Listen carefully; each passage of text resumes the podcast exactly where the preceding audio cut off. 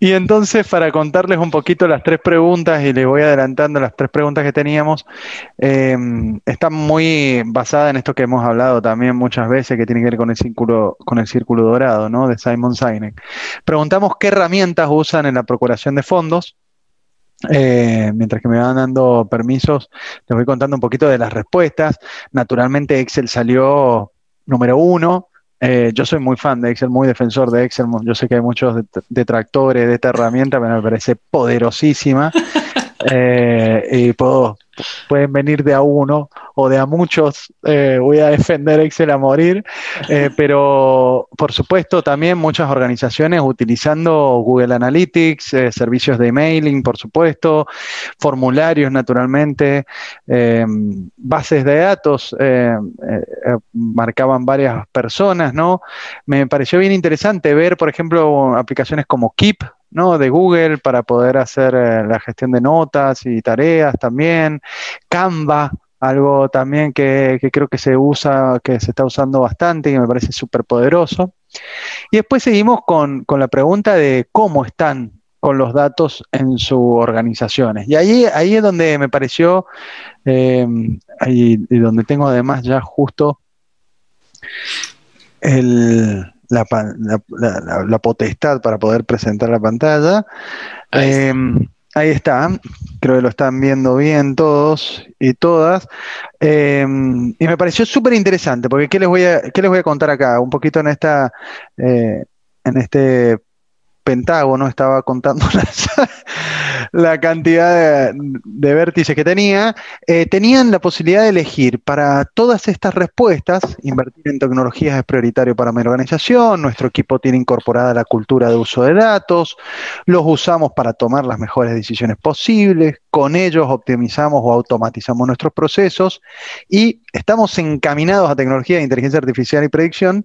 Teníamos, básicamente, tenían un rango de 1 a 5, en donde 1 era muy en desacuerdo y 5 muy en acuerdo. Entonces era una especie de escala, escala Likert eh, bien balanceada, en donde lo del medio, el 3, era algo neutral, digamos, básicamente era ni chicha ni limonada y habíamos hablado ni mezcal ni... Eh, ni tequila. Ni tequila, exactamente. y, me, había parecido muy interesante un poco la respuesta. Yo sé que la muestra es relativamente poco representativa, pero con, un fuerte sesgo, evidentemente, ¿no? De muchas organizaciones que acá contando algo de que, bueno, no se sienten muy cómodas en casi ninguno de estos aspectos, salvo que dicen, a pesar de las respuestas, de las demás respuestas, que invierten en tecnologías como algo prioritario, ¿no? Que invertir en tecnologías es algo prioritario, ¿no? Lo cual es un poco podría apresurarme a decir algo contradictorio, ¿no? Si uno está invirtiendo, debería tener el resultado en alguno de estos otros aspectos, al, final de cuentas.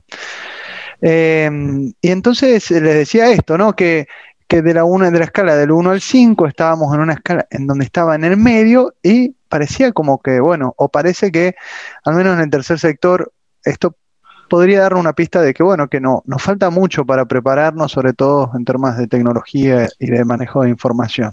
Que ahí, si me permites, Jero, a mí me llamaba mucho la atención al momento en que presentabas esto. Les decías invertir en tecnologías es prioritario y cuando llevábamos ya un poquito la plática más, más a fondo, se daban cuenta que sí estaban invirtiendo en cosas en las que no se habían dado cuenta que invertían. O sea, como que se imaginan, tema de tecnologías no es nada más fuera de la computadora, ¿no? Igual pasaba con el automatizar esa parte de procesos. Correcto. No sé en Argentina o no sé en Colombia. Aquí en México de pronto no son muchas las organizaciones que tienen procesos a nivel interno. El tocayo no me dejará mentir. Y cuando les planteas temas de procesos, te dicen que es complicadísimo, que este, les va a llevar mucho tiempo. Y cuando haces un diagrama muy sencillo, muy básico, a ver, este es tu perfil de, ingreso del beneficiario. ¿Qué es lo que pasa al momento en que ingresa? ¿Con quién trata? ¿Qué es lo que pasa? ¿Cómo decides qué programa o qué programas? ¿Qué tipo de apoyos va a recibir? ¿Y existe un perfil de egreso? No, no, para nada. Entonces, ya que se los pones igual en, un papelito, se dan cuenta que tienen un proceso tal vez no en papel, pero sí llevan un proceso sí o sí. Entonces, creo que, que ahí la, la, la, plática se tornó muy interesante porque también se desmitificaron muchos términos que de pronto traen en la cabeza y piensan que son complicadísimos o que no aplican. Me, gusta mucho tu aporte, Marce. Sí, sí, eh, para completar lo que dice Fer, algo que, que las organizaciones deben saber es que no se trata de una gran inversión o de solamente, ¿no? No solamente invertir en, un, en una gran plataforma, en un gran CRM, sino que adentro, y ahí hablábamos un poco de, las, de los tipos de información que podemos tener, porque una cosa es la tecnología y otra cosa es la información. Entonces, claro, usamos la tecnología para sacar esa información, para analizar esa información, para tenerla un poco más rápido, pero la información la tenemos. Eso es lo que el, mensaje que dejábamos ese día también, y es que eh, no importa el tamaño de tu organización, no importa el tamaño o la base de donantes que tengas, tienes una información. ¿Qué hago con esa información? ¿Para qué me sirve esa información? Eh, ¿Qué bondades me genera tener la información organizada? ¿Dónde la debo buscar? ¿Para qué la debo usar? ¿Qué decisiones puedo tomar con esa pequeña información o gran información que tengo. Eso es como eh, una, de las conclusiones a las que llegábamos, porque hay todo tipo de organizaciones y, como decía Fer, la gente se asusta cuando, cuando pensamos en esas, en esas herramientas. Me encanta, me encanta esos puntos, fundamental, ¿no? Como eh, hablábamos mucho esto, ¿no? De tener mucha conciencia y, bueno, y tranquilidad de alguna manera, aceptación, pero eh, del estado en, en, el que está uno hoy. Y a partir de eso, entender las tecnologías de hoy, ¿no? Para poder pensar en las tecnologías de mañana, ¿no? Eh, a veces cuando eh, hablo algunas veces de, estos temas de inteligencia artificial o de, o de predicciones, parece de ciencia ficción, pero les aseguro que muchas, muchas organizaciones están preparadas para tener algunas experiencias eh, en estos sentidos. Solamente de que, bueno, a veces no hay una no hay ni conciencia exacta de dónde estamos posicionados hoy y bueno, y por supuesto, es natural muchas veces no poder reconocer un camino claro para avanzar eh, en ciertas direcciones. Por eso es relevante no hablar tanto por ahí, eh, y en esto también hacíamos muchísimo hincapié el otro día, no hablar tanto de los medios, hablar tan más de los fines, ¿no? Que eso es lo relevante. Eh, y eso es lo que estábamos buscando, el, buscando, bueno, respuestas el otro día y, sobre lo que reflexionamos bastante. Y, y, me parece fundamental no perder el foco, ¿no? ¿Por qué o para qué usar las tecnologías o la información en el fundraising, ¿no? Y eh, yo, yo, yo, ponía esto para mí es fundamental, de que todo lo que hagamos, eh, los recaudadores de fondos, las recaudadoras de fondos, eh, bueno, sea básicamente, en principio, para lo fundamental, ¿no? Conseguir más fondos, reducir los costos tal vez de, de las inversiones, o conseguir más donantes, si uno quiere poner los eh, los fondos de otra manera.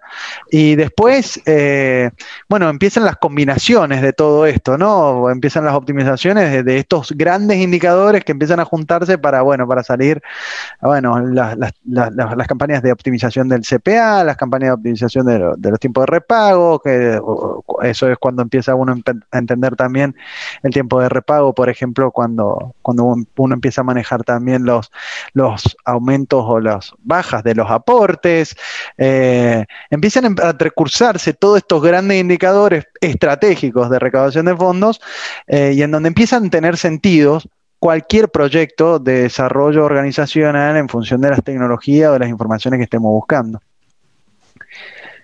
Sí, que era el para qué que se mencionaba, ¿no? Y que decía mucho Felipe, sin, sin esa alma de para qué lo necesitas, o sea, puedes tener tal vez parte del objetivo, ¿no? Así, y lo vemos aquí, donantes prospectar donantes, tener una comunicación más efectiva, eh, una base de datos muchísimo mejor organizada. Sí, y todo eso está increíble, pero lleva un paso previo. ¿Para qué quieres saber eso? Como decía Marce, los datos ya están.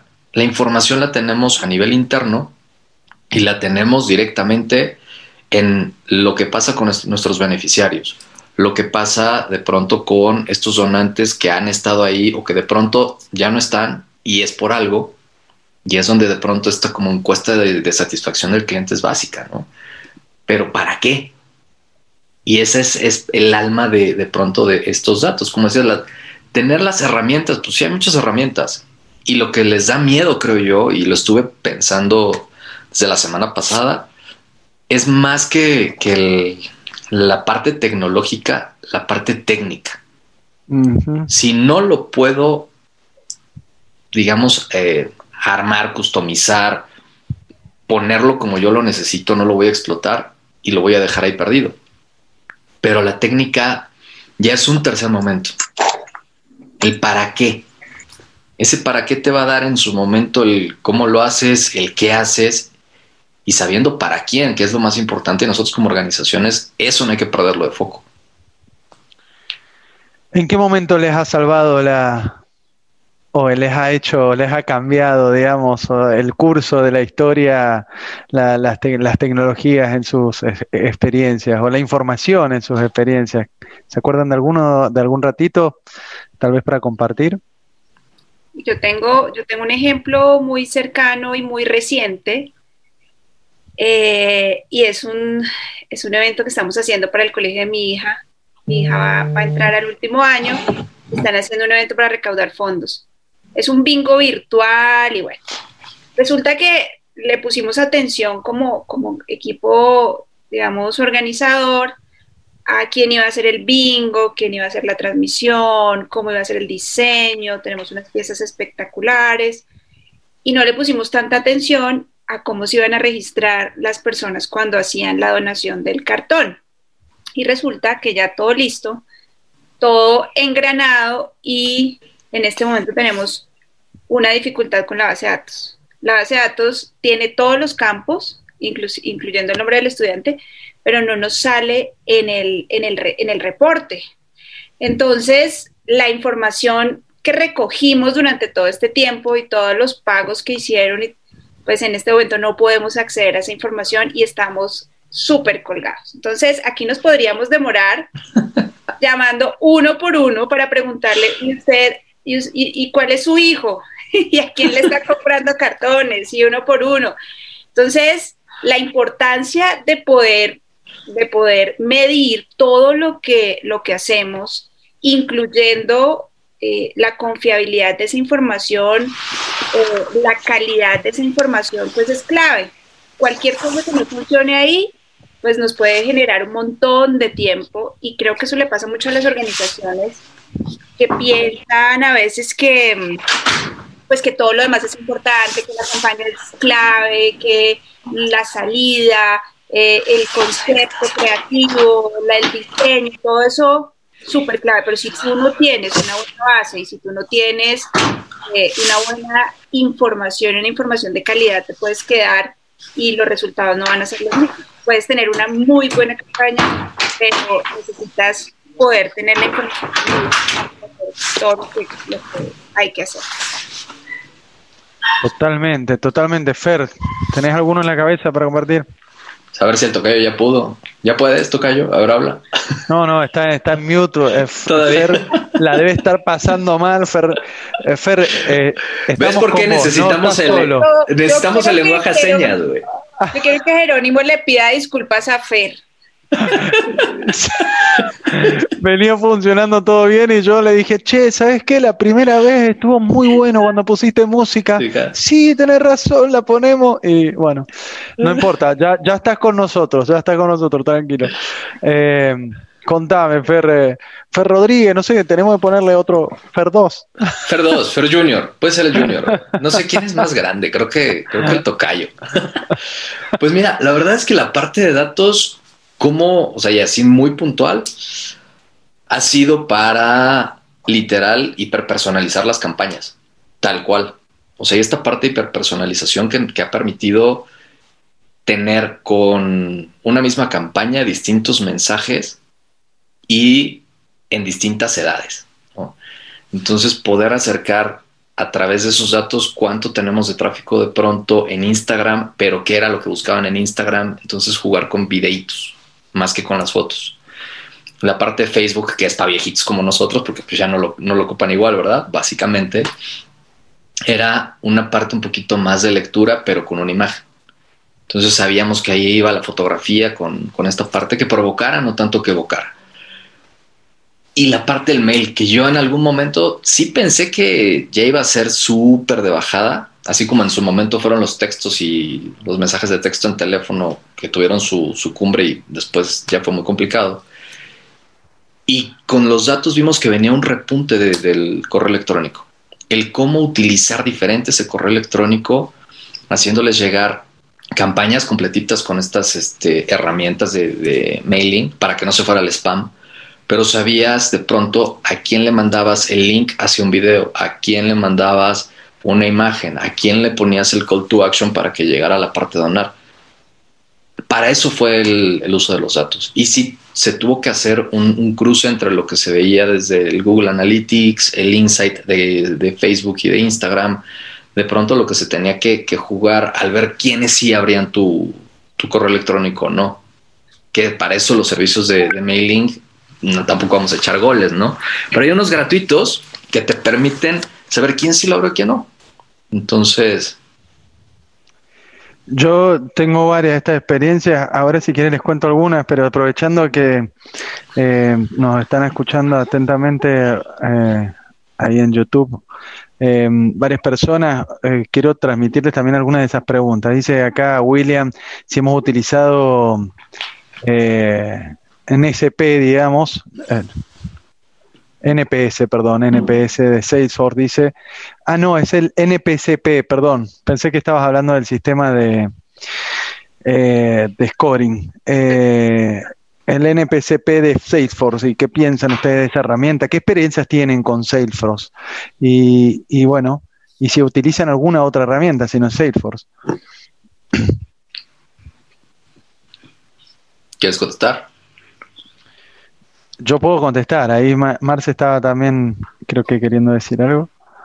Bueno, eh, Salesforce es una, es una herramienta, digamos, de alto nivel. ¿sí? Si tú tienes eh, una base de datos importante, tienes todos los, los, digamos, los pasos para automatizar y para, desde, desde la vinculación hasta la cobranza, la satisfacción, el seguimiento, las interacciones, y lo tienes, digamos, listo para, para empezar a implementarlo en esta plataforma, la experiencia que, que, tuvimos pues varios con Salesforce en, en otra ONG fue muy buena eh, en cuanto al tiempo que tú te gastabas haciendo antes todos estos procesos y lo que se gasta uno con Salesforce y, y, y los reportes y, y, el ingreso de la información. Lo otro es tener la información segura. Salesforce te, te genera esa información en la nube y eh, digamos es, es, es mucho más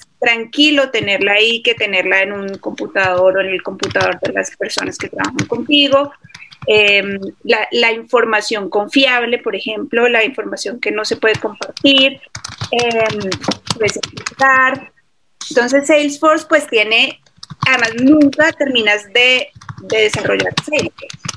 Eh, tiene tantas, tantas nubes, las clouds que, que tú cada día le puedes agregar un poquito y cada año te puedes poner una meta de tener una ayuda de Salesforce mejor y eso, y eso genera también desarrollo en los equipos porque, porque te, te da mayor capacidad todo el tiempo, te, te, hace mirar para el frente y para saber cómo se puede optimizar esto, cómo se puede ser mejor. Pero el, digamos que el paquete de, lo que nosotros llamamos ventas, eh, eh, marketing es, es eh, en mi opinión, es, es, una buena herramienta siempre y cuando tengas siempre el soporte y siempre y cuando tengas la posibilidad de hacer esos, esos desarrollos. Totalmente, creo que como hablábamos antes, eh, bueno, esta es una de las varias herramientas, eh, creo que los CRM es una tecnología absolutamente superada en toda la forma, hay ya como Salesforce otros gigantes compitiendo. Eh, tengo siempre este cuidado, ¿no? Porque a veces uno se embeleza, ¿no? Con ciertas cosas, ¿no? Con ciertas herramientas y, pareciera que la herramienta es la solución para todo. Y no, en realidad el problema de las herramientas es de que hay que saber utilizarlas, hay que dedicarles tiempo, hay que, hay que invertir, hay que invertir mucho en, en muchos sentidos, en términos de tiempo, en términos de plata, en términos de cultura, algo que duele profundamente en las raíces de las organizaciones. Eh, yo, yo, yo he tenido varias de estas experiencias en donde eh, encuentro organizaciones, claro, que le, se le ocurrió a alguien implementar Salesforce con alguien con una estructura de una, dos personas, se quieren morir, no quieren, nadie quiere subir un solo dato arriba de, esa, de ese sistema. Eh, entonces siempre, como hablábamos antes, ¿no? las herramientas a la medida de la solución. Eh, ¿no? Y no al revés, ¿no? las, herramientas a la medida de la organización. Y, no al revés. Em, yo les contaba en este sentido, esto les adelantaba un poco también estas experiencias con, con, los datos y con las tecnologías, con la información. Yo, yo trato de ser muy pragmático, ¿no? les conté alguna vez esta anécdota y tengo varias de estas porque soy un poco, eh, nada, un poco argentino en esto, de atar cosas con alambre y hacerlas funcionar. bueno, después acá dicen que en la Argentina sabemos hacer esto porque después de tantas crisis ya sabemos hacer todo con pocos recursos, básicamente. Eh, pero, pero yo incluso he trabajado en el primer sistema integrado, digamos, de información, ¿no? Eh, creo mucho en estas soluciones. Yo soy, creo que los que me conocen, muy autodidacta, soy googleador al máximo, youtubeador al máximo. Ahora no solamente puedo consumir información y, soluciones en, forma textual, eh, ya tenía una gallega bastante robótica leyéndome algunos artículos, ahora además encuentro en YouTube casi todo lo que uno necesita. Eh, entonces, si uno sabe dónde está hoy, ¿no es cierto? Y tiene claro a dónde quiere estar, yo siempre cuento esto, le hablaba la otra vez, ¿no? De la caja negra. Busquemos, en todo caso, cuáles pueden ser las cajas negras que nos resuelven esta, esta cuestión. Ahora, la caja negra puede ser un experto, la caja negra puede ser una experta, una herramienta, eh, pero es fundamental tener esta, esta noción, esta visión de a dónde quiero llegar en función de lo que me pasa hoy, ¿no? Fer, ¿qué querés? Bienvenidos a todos. eh, no, no, no, este, perdón a todos y a todos los que están escuchando. Tengo un problema con mi audio, pero estuve escuchando absolutamente todo. Estoy viendo el chat por ahí. Eh, pues al final creo que este tema de los datos es algo que ya no debe dejar de, ya no debe dejar de estar en el ADN de las, de las organizaciones, ¿no? Este, han visto, están hablando del Salesforce, están hablando de muchos temas que creo que es importante. Eh, ahora, algo que habíamos tocado también en la reunión del, del CEMEFI, que lo podemos continuar aquí con más calma, es ¿para qué? ¿No? O sea, ¿para qué voy a analizar la información? Eh, antes de lanzarme a una herramienta, porque herramientas, híjole, podemos hablar de toda una sesión de herramientas para que analicen, para que automaticen, este, para que tú, desde que llega una persona en un anuncio de Facebook, todo se automatice desde el envío del mail 1, el mail 2, el mail 3, tu estrategia de funnel, o sea, todo eso sí, pero al final, ¿para qué? ¿No? Entonces, creo que eh, a mí me interesaría eh, tocar un tema bueno, que a mí en experiencia también me ha servido mucho, y es también el análisis de la información sirve no solamente para el momento de tener donantes, ¿no? Porque alguna organización debe estar ahorita preguntándose, oye, yo no tengo donantes, ¿no? O todavía no tengo individuales, ¿qué, qué analizo, ¿no? Este, eh, o, por ejemplo, yo recibo cooperación internacional, entonces, por ejemplo, otro de los campos donde creo que es bien interesante analizar la información es en la, en la misión y en los programas que nosotros tenemos. Yo les voy a comentar una experiencia bien interesante que tenía en la organización que yo trabajaba, en la última, donde teníamos información bastante grande de, de todo el país, donde teníamos este, llegada, digamos, a todas las escuelas, llegábamos eh, una, una, atención a, a 2.4 millones de beneficiarios. Entonces, pero cuando queríamos ir a una presentación, ir a hablar ante un donante, alguna fundación, ¿qué creen, no? O sea, cuando director general y, Fernando querían ir a, sentarse, pedíamos información al área, digamos, de programas o al área que llevaba eso y, híjole, teníamos el mismo PowerPoint de toda la vida, ¿saben? Tantos atendidos y tantos no sé qué. Entonces, eh, no nos permitía, digamos, ser contundentes al momento de generar confianza del trabajo que nosotros hacíamos. Entonces, se hizo todo un trabajo, la verdad, bastante complicado, arduo, pero que toda la información, imagínense esto, toda la información que día a día ocurría en una escuela, ¿no? Se subía a una app, ¿sí? Que se creó a través de, Soho, que es otra aplicación, se subía todos los formadores que estaban en todas las escuelas de todo el país, todos los días subían información, hice esto, pasó, historias de éxito, etcétera, etcétera, ¿no? Eh, cuántas sesiones, cuántas horas, todo eso lo jalamos a un panel, ¿no? Donde podíamos saber a qué eh, escuelas estábamos atendiendo, cuántos alumnos habían participado, este, cuántos maestros, qué se les había dado, qué falló, etcétera, etcétera, ¿no? Tenemos una información bastante interesante. Y de paso eso lo cruzamos con la información del pasado, ¿no? Este, eh, digamos, de, de, de 20 años de trabajo. Entonces, ¿qué nos generó todo eso? Un panel donde cuando nosotros nos íbamos a sentar con un, con un donante, por ejemplo, este Fer, aquí tú me vas a dar la razón, cuando fuimos, por ejemplo, con Fundación BBVA o algunos otros grandes de acá de México, eh, pues ya no llevamos el PowerPoint, ¿no? Dijimos, oigan, este, hacemos esto, pero les queremos mostrar eh, en tiempo real el, lo, lo que están haciendo los beneficiarios. ¿Cómo en tiempo real, no?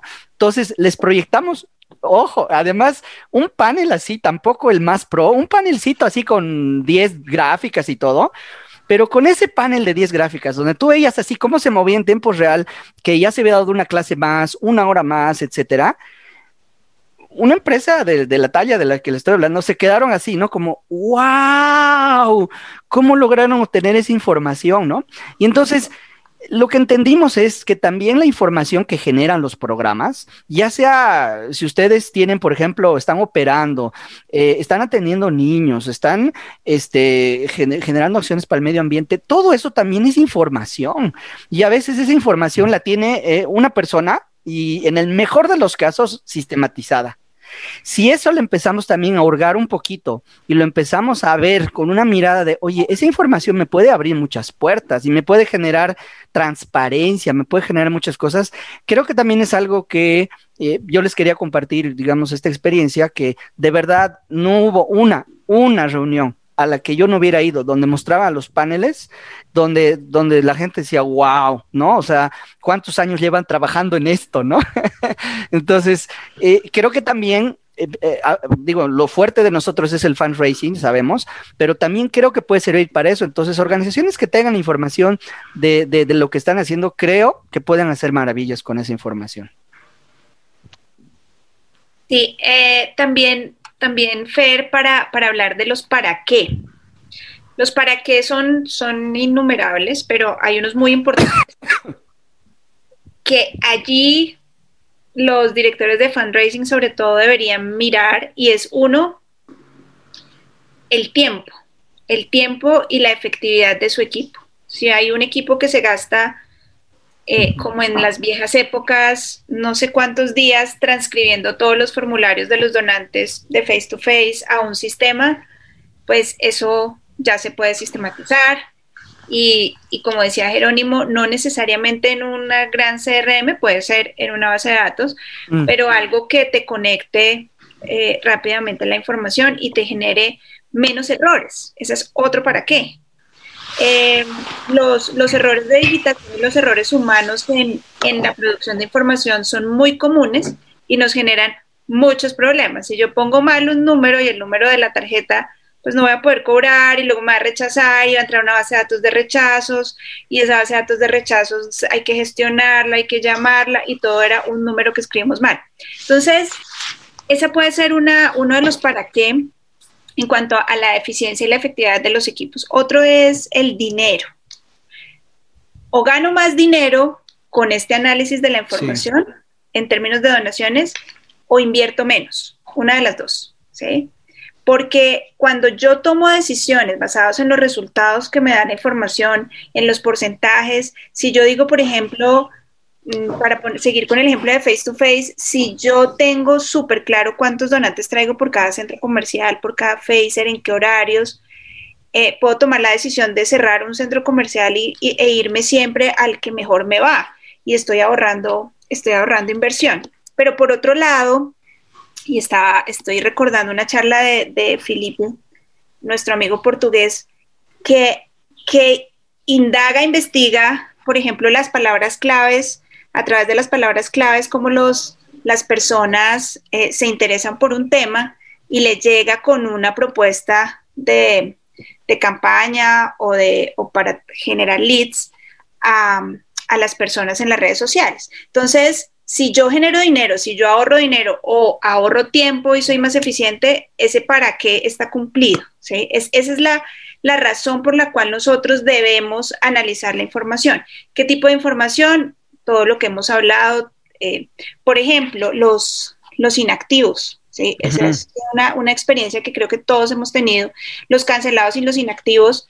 Eh, qué hacer con ellos. ¿sí? Nos estorban por todo lado porque son un montón, nos inflan todas las cifras, nos generan una tasa de atrición altísima porque nos suben el indicador por ese lado y nosotros tenemos ahí un, potencial que debemos desarrollar y que hay que hacer con ellos, los rechazos, em, es decir, toda, toda la información que nosotros generamos, así sea en un Excel, em, seguramente nos va a servir para, para, para ese eso es para qué que estamos descubriendo cada día. Oye, los para qué son, podemos estar, yo, sumo otro para qué, el retorno de la inversión, ¿no? Este, ustedes saben que cuando presentamos un proyecto de, digamos, de donantes individuales ante una junta directiva, un board, eh, presentamos un proyecto con una, eh, con una proyección financiera, ¿no? Es decir, tú le vas a pedir dinero a la organización para invertir y tú le tienes que devolver una cantidad de donantes individuales con un monto de aporte promedio, con una tasa de efectividad de la cobranza y una baja determinados, ¿no? Unos porcentajes.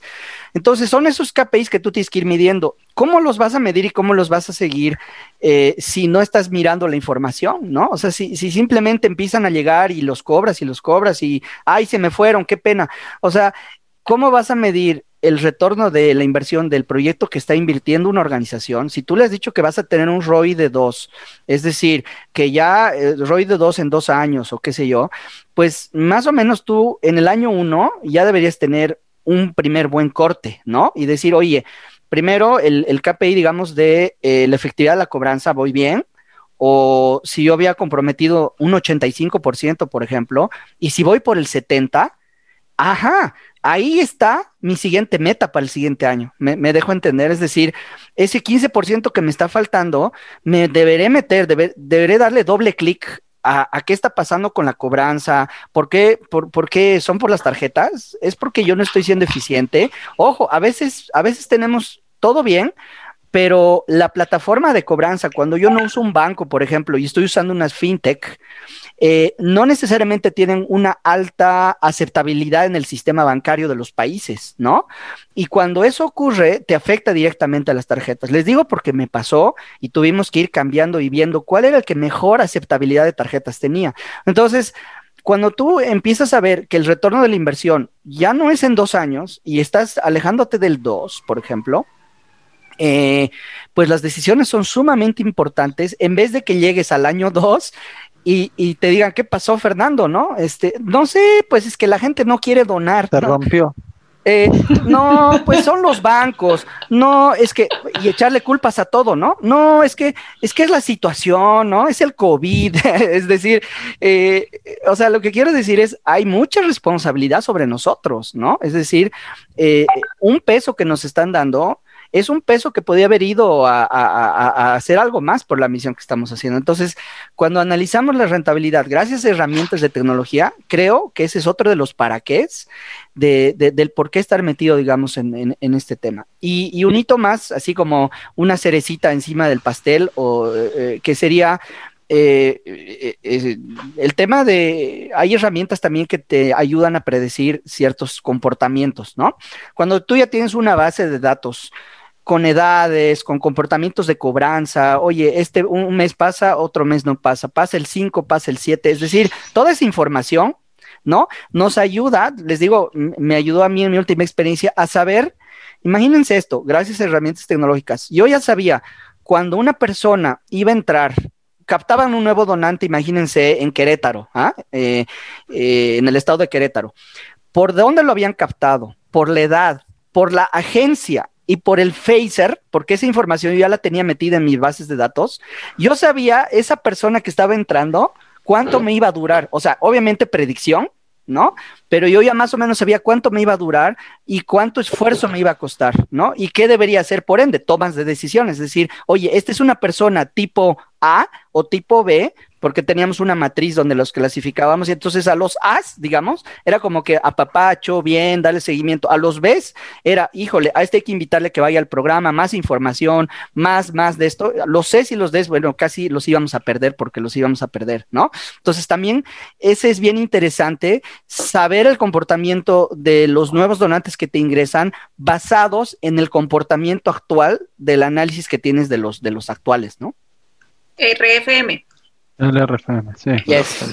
Yo, yo acá aporto algo también que, me parece fundamental, siempre tener conciencia, ¿no? Porque así cuando uno empieza a hurgar, ¿no? Va a encontrar oportunidades de mejora en todo, en absolutamente todo, es infinito, es infinito y uno está tentado además siempre de meter la mano en todo, porque casi que vas tocando nuevos botones, vas encontrando algunos nuevos chiches y la cosa va empezando a funcionar mejor, vas ahorrando tiempo, vas consiguiendo un poco más de, resultados, de conversiones, etcétera.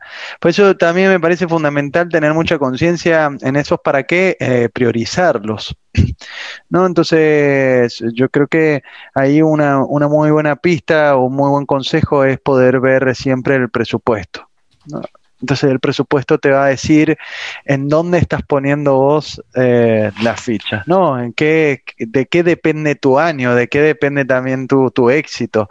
A veces que estamos, ¿no? Perdiendo el tiempo un poco en el, en, eh, en, cositas que no van a tener impacto, que es tan buenísima, que uno agrega, que, que le sumo algo, que se ahorró unas cositas, pero que no te va a cambiar el panorama. En esa lógica que vos decías, Fer, de, del retorno y la inversión, eh, tener mucha conciencia, me parece, de, poner esta inversión de la que hablábamos de, en tecnologías, en información, etcétera, en aquello que va a ser más importante y relevante. Y creo que el presupuesto dice mucho eso, ¿no?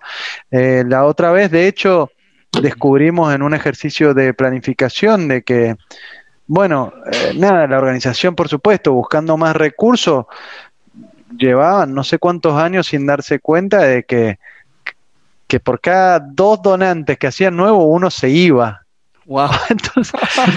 pero claro, o sea, pero esto les aseguro que es muy común, muy común. Ya estás subido arriba de una moto en donde vos estás captando donantes todos los meses, cientos o miles o decenas si quieren, pero no estás viendo todos los que se te van, ¿no? Entonces, eh, cuando empezamos a ver, bueno, en el plan del año que viene, ¿a qué le vamos a meter fichas?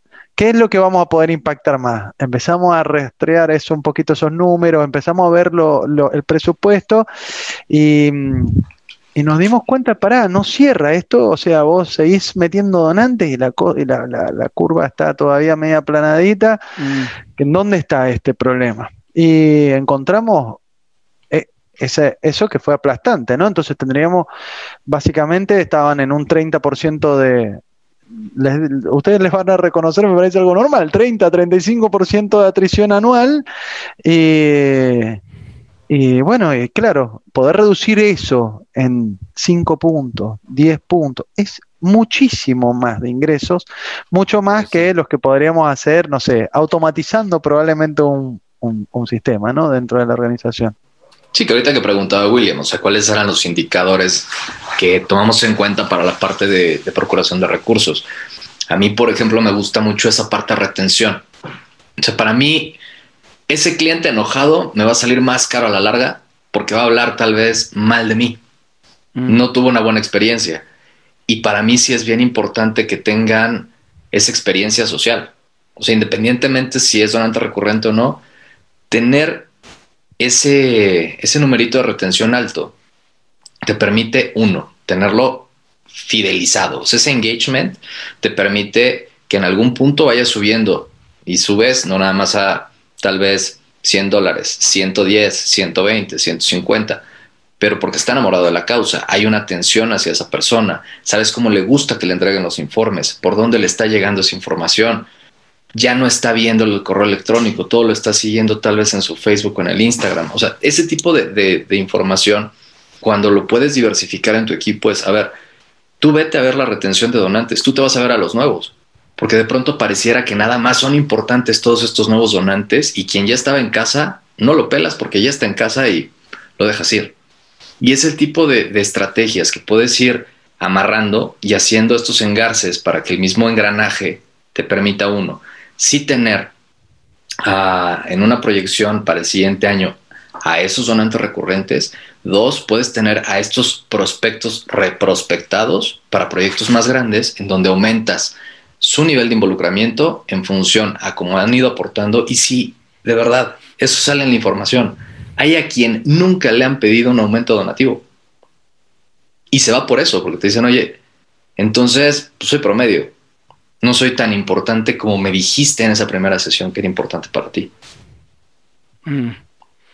Sí. Hay una cosa ahí que acabas de decir, Fer, y es la información que me sirve para planear. Cuando uno arranca, la primera vez que va a traer donantes, uno se inventa una proyección.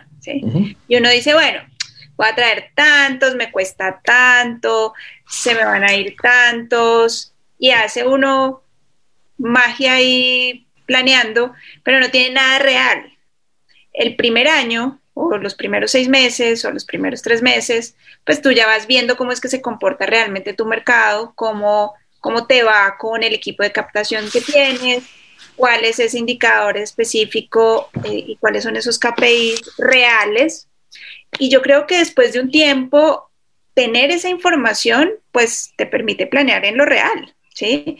¿Para qué voy a decir que voy a traer esta meta si realmente mi equipo no es capaz de traerlo? O al contrario, ¿para qué voy a poner esta meta tan bajita si mi equipo este año, pues superó todas las expectativas y tengo que ponerme una meta más alta? Entonces, eh, en la medida en que tú midas todo y en la medida en que tú tengas clarísima la información detallada eh, en diferentes estrategias, diferentes partes del proceso, la siguiente planeación es un éxito, porque tú, tú vas a, a la fija, ¿sí? Sabes en dónde tienes que mejorar, sabes sabes qué reto le pones a tu equipo que sea un reto real, ¿sí? Los, retos reales para los equipos son esos que trabajan y trabajan para conseguirlo, eh, se motivan porque saben que, les falta un poquito, que van a llegar allí, que son capaces de hacerlo y, eso es más fácil hacerlo con, cosas reales, con cifras reales y, parados, digamos, en, lo que somos. A veces nos vamos muy alto o a veces nos vamos muy bajito. Entonces ahí la información es clave. Y fíjate, ahorita que lo decías, lo escribía William en el, en el chat de, YouTube.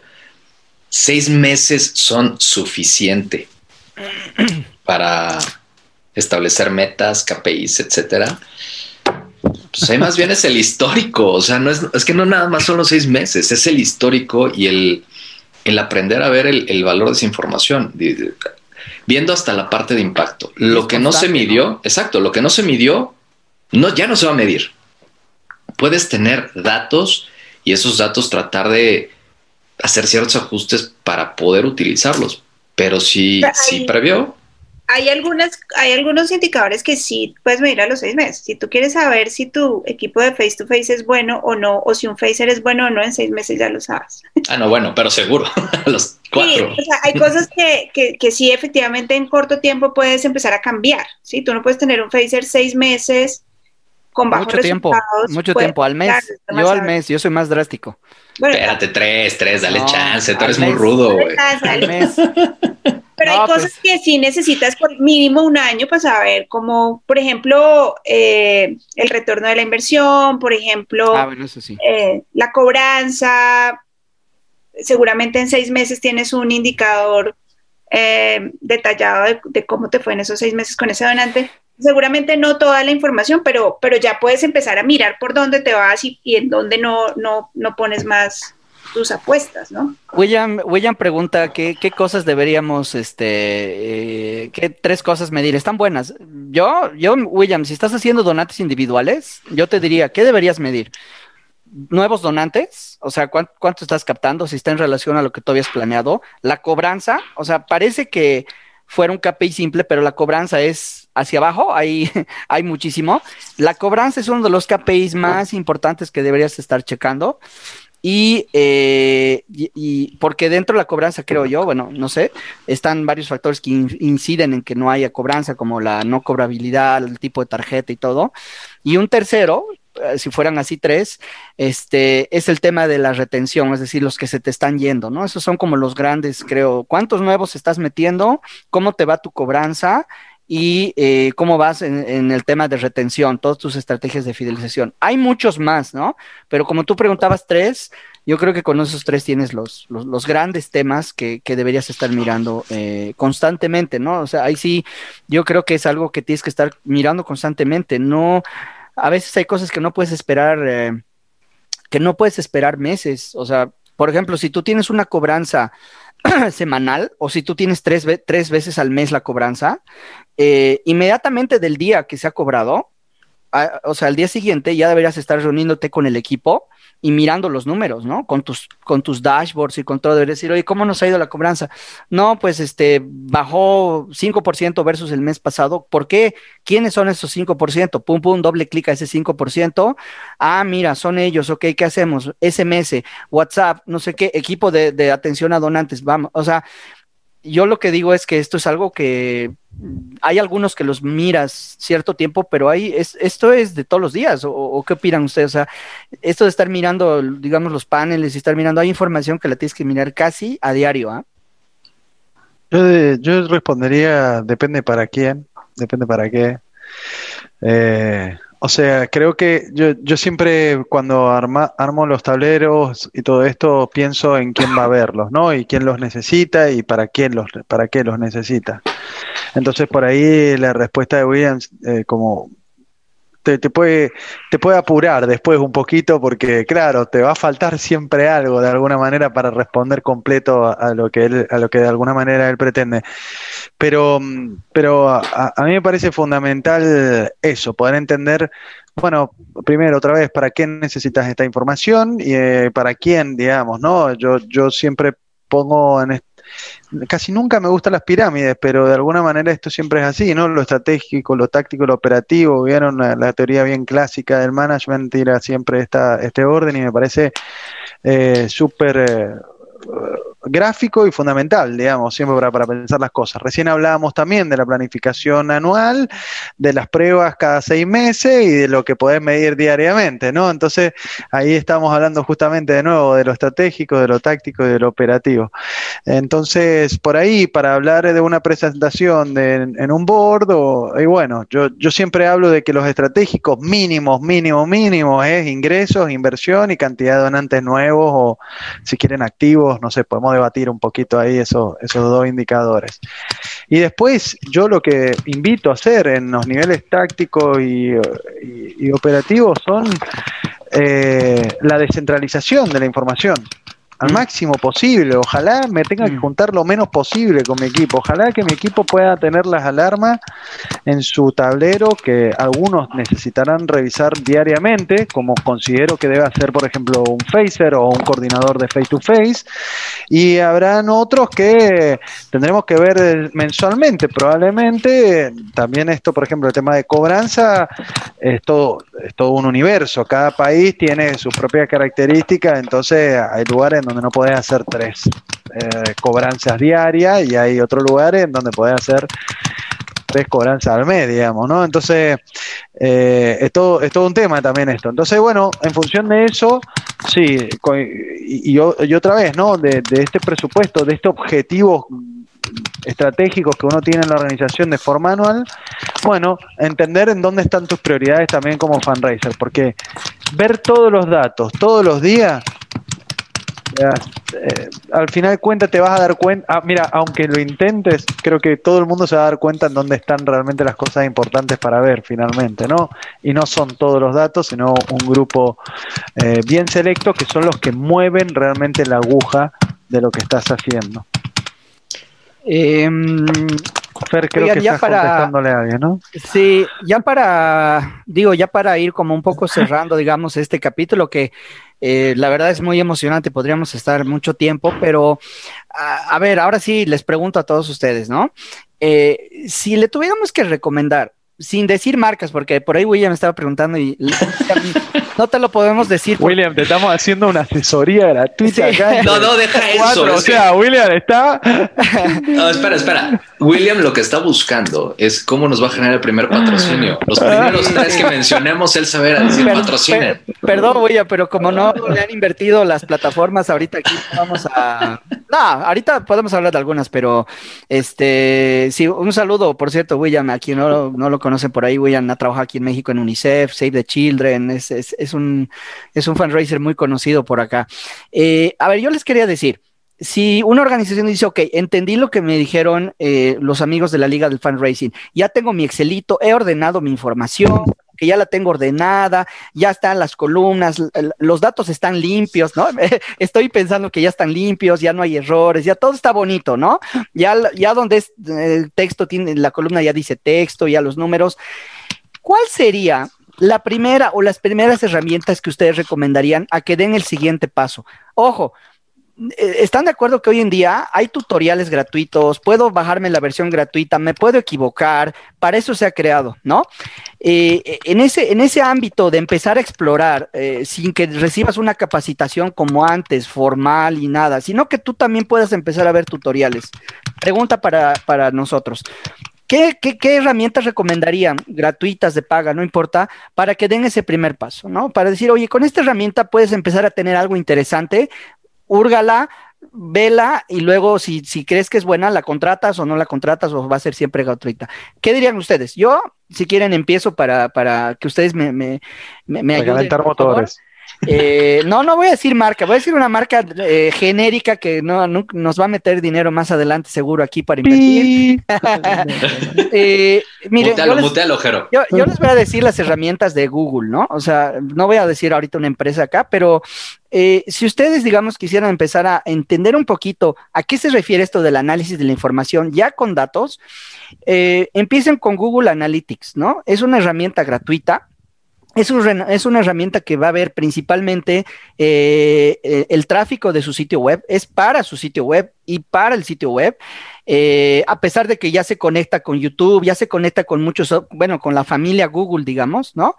Pero yo daría mi consejo ese, ¿no? den el siguiente paso si quieren, ahorita seguimos hablando de otras, pero Google Analytics es gratis, eh, hacen una conexión muy sencilla a su sitio web y pueden empezar a ver qué perfil el que es el que se está conectando, para que luego más adelante recién vayan a otras herramientas. Entonces, una de mis recomendaciones sería Google Analytics para empezar a ver qué también lo están haciendo ustedes en el tema de su sitio web, cuánta gente los está visitando, si han invertido en alguna campaña, si les está trayendo el tráfico. Entonces, este, Google Analytics es la primera que yo digo. ¿Qué dicen ustedes?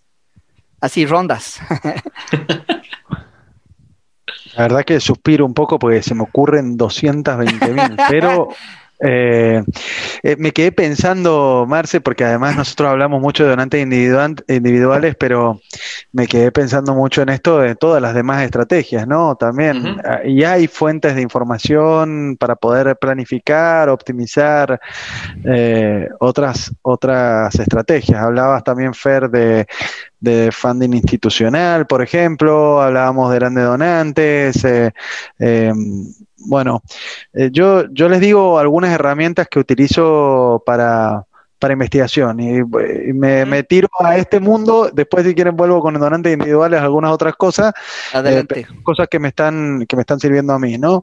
Eh, por ejemplo, en todo lo que tiene que ver con funding institucional, em, yo recomiendo, bueno, hay, como dos mundos. Por un lado está, hay una información bien interesante que tiene que ver con la OCDE, que se llama ODA, pueden buscar ODA, Official eh, Development Assistance, eh, que es básicamente la, asistencia oficial para el desarrollo que, que, que, generan o que dan los países, es una lista cortita de países que financian proyectos en el mundo, de cooperación, etcétera, y ahí si quieren información de cuánta plata, para qué, en la OCDE, eh, osd.stat, si no me equivoco es la, la, página, ahí hay bastante información si quieren hurgar un poco visualizar en dónde están, dónde ha estado todo este funding institucional y dónde vendrá, ¿no?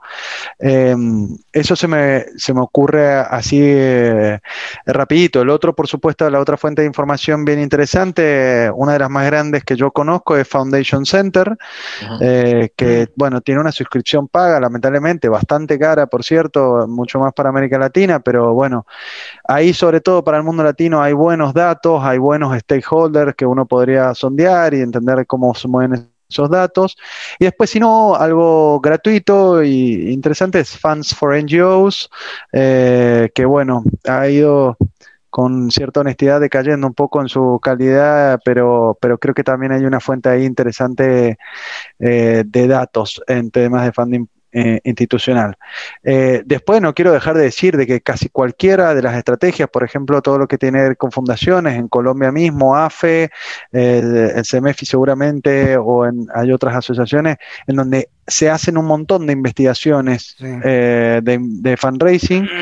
Conozco de varias que son incluso continentales, en donde han cruzado, bueno, estas informaciones, digamos, de cómo las fundaciones, sobre todo familiares y empresarias, eh, se financian y financian otras organizaciones, así que ahí también hay un montón que YouTube, eh, sobre, perdón, que Google sobre todo les puede dar. Si quieren alguna información de esto, también les puedo tirar algunos links en específico. Súper.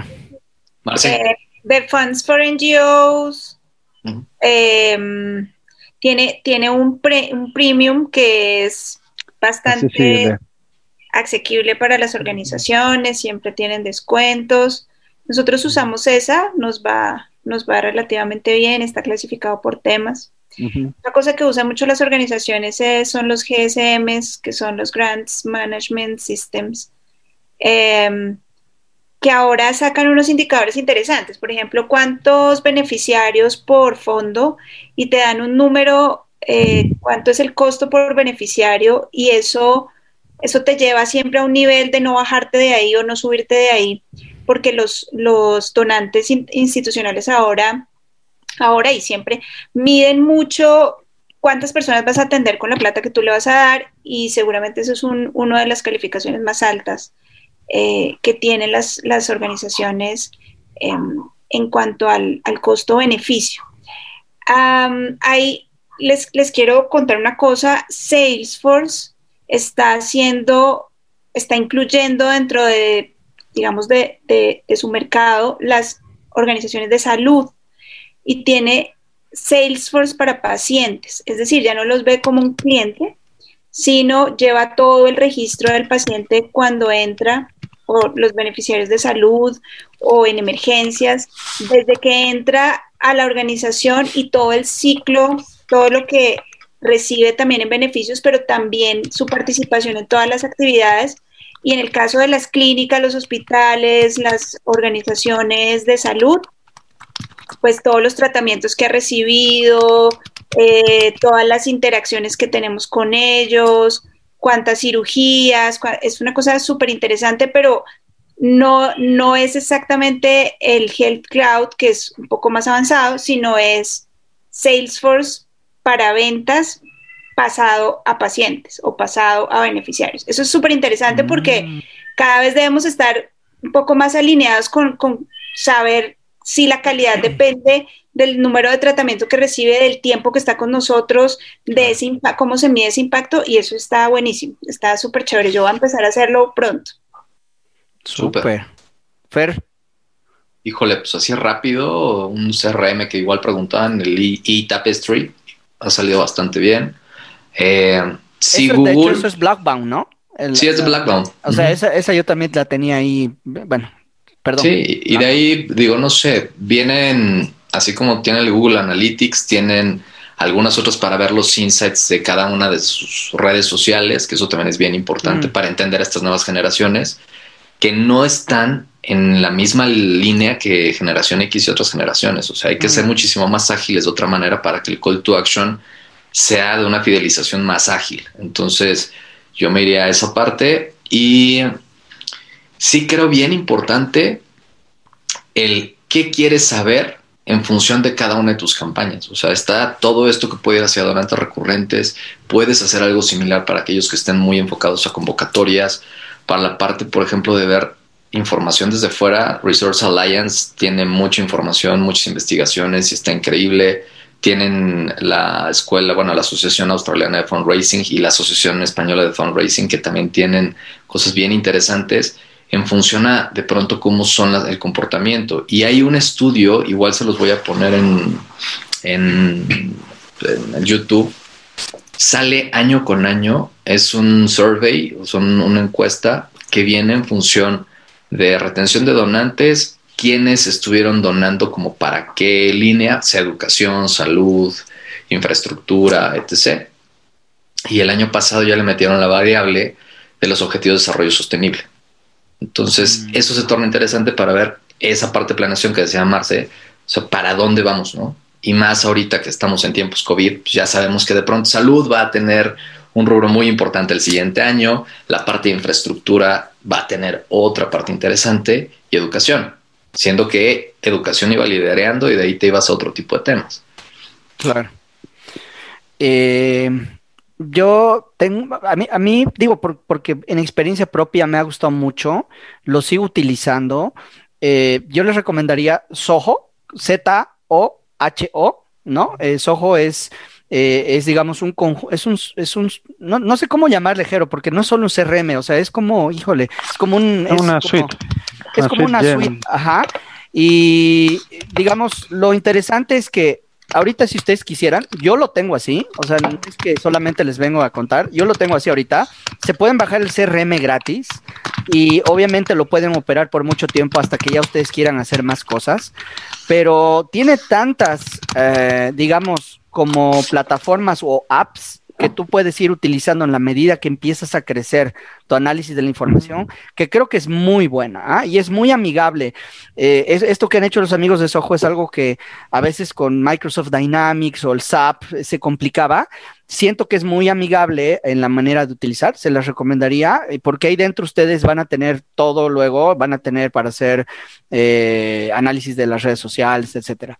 Y y hay uno que, y por el costo también, ¿ah? es decir, primero ustedes pueden hurgar todo lo que quieran gratis de Soho, eh, simplemente dejando un correo electrónico. Bueno, por eso no es tan gratis, ya te dejan tu correo electrónico, pero eh, una vez que ustedes deciden, digamos, contratarlos, es de los más bajos que he visto en costos del mercado, ¿no? O sea, si lo comparo con los grandes, grandes del mercado, en costo, para una organización pequeña, mediana, creo que es algo que, que puede pagar. Y eh, una plataforma también que yo les recomendaría para el tema de campañas de marketing digital, es decir, que ya ustedes empiecen a, querer captar donantes online, pero que no quieras tener un equipo de cinco personas porque necesitas que el de Facebook, que el de Analytics, que el de contenidos. Hay una herramienta muy padre que para empezar eh, se llama RD, RD Station, así, RD Station. Y este, seguramente otra vez tiene un trial de 10 días, donde ustedes en esos 10 días pueden ver si realmente les sirve o no les sirve. Y ya de ahí, la verdad, para México, hagan de cuenta, este Fer, eh, para que entiendas más o menos, creo que ya que cuando tú lo contratas vale 10 dólares o algo así, entonces es muy accesible para ustedes. Eh, si ustedes van a querer empezar a, automatizar y utilizar eh, herramientas de inbound marketing para, para, para captar donantes online, ¿no? Entonces yo con esas dos ya me quedaría. William ya nos está pidiendo blog, ¿eh? Es lo único que digo. Ya lo puesto. bueno, este, pues No sé si ustedes tienen por ahí alguna, alguna más que, tuvieran Yo tengo, tiro, tiro un par de más. Dale, y, si querés, es más, eh, creo que un tema bien interesante sería ver, eh, creo que podemos hacer como una charla, ¿no? De, de alguna manera de herramientas, sobre todo tengo en la cabeza algunas que son bien eh, de vanguardia, cosas que se están utilizando inteligencia artificial, cosas que están utilizando para, para tratar todo temas de marketing, como para procesamiento de datos. no sé, pues, la verdad es que se puede uno explayar mucho en esto pero eh, yo aconsejaría también alguno, algunas de estas cositas más que me parecen unos clásicos y, que son para casi todo el mundo, ¿no? Que son, número uno, yo soy fanático de los formularios de Google, ¿no? Eh, de hecho, yo recuerdo en el año, creo que 2012, 2011, no sé, hace varios años, 2013 si quieren, no sé, la verdad soy horrible para recordar exactamente esas fechas, pero, pero en Perú habíamos arrancado también, teníamos estos problemas que decía Marce de, de las transcripciones, se perdían el 30% de los donantes porque la mm. R era una S y la A era una W y, el 5 era, era 8 terrible. Bueno, eh, en ese momento yo eh, no sé, o sea, realmente pasamos todo a Google Forms solamente como un experimento y fue explotó, realmente fue espectacular la, la, calidad de los datos que se recibía. Empezamos con eso, uno, uno una vez que ya tiene la información subida a una base de datos, la puede empezar a transformar. En ese momento ya no existe más este producto de Google, pero se llama Fusion Tables, entonces podíamos ver en tiempo real los mapas de calor de dónde se conseguían, en qué horario, de, bueno, por qué Phaser, etcétera. Bueno, yo digo el tema de los formularios de Google, considérenlo seriamente. Sé que muchas organizaciones creen que es inseguro, ese yo nadie va a hackear a Google. ¿sí? Tienen más probabilidad de que hackeen todos tus servidores que los de Google. Eso se lo puedo asegurar. Se lo puedo asegurar, digamos. Ahora, y agregaría un par de, una cosita más, que, es un, combo.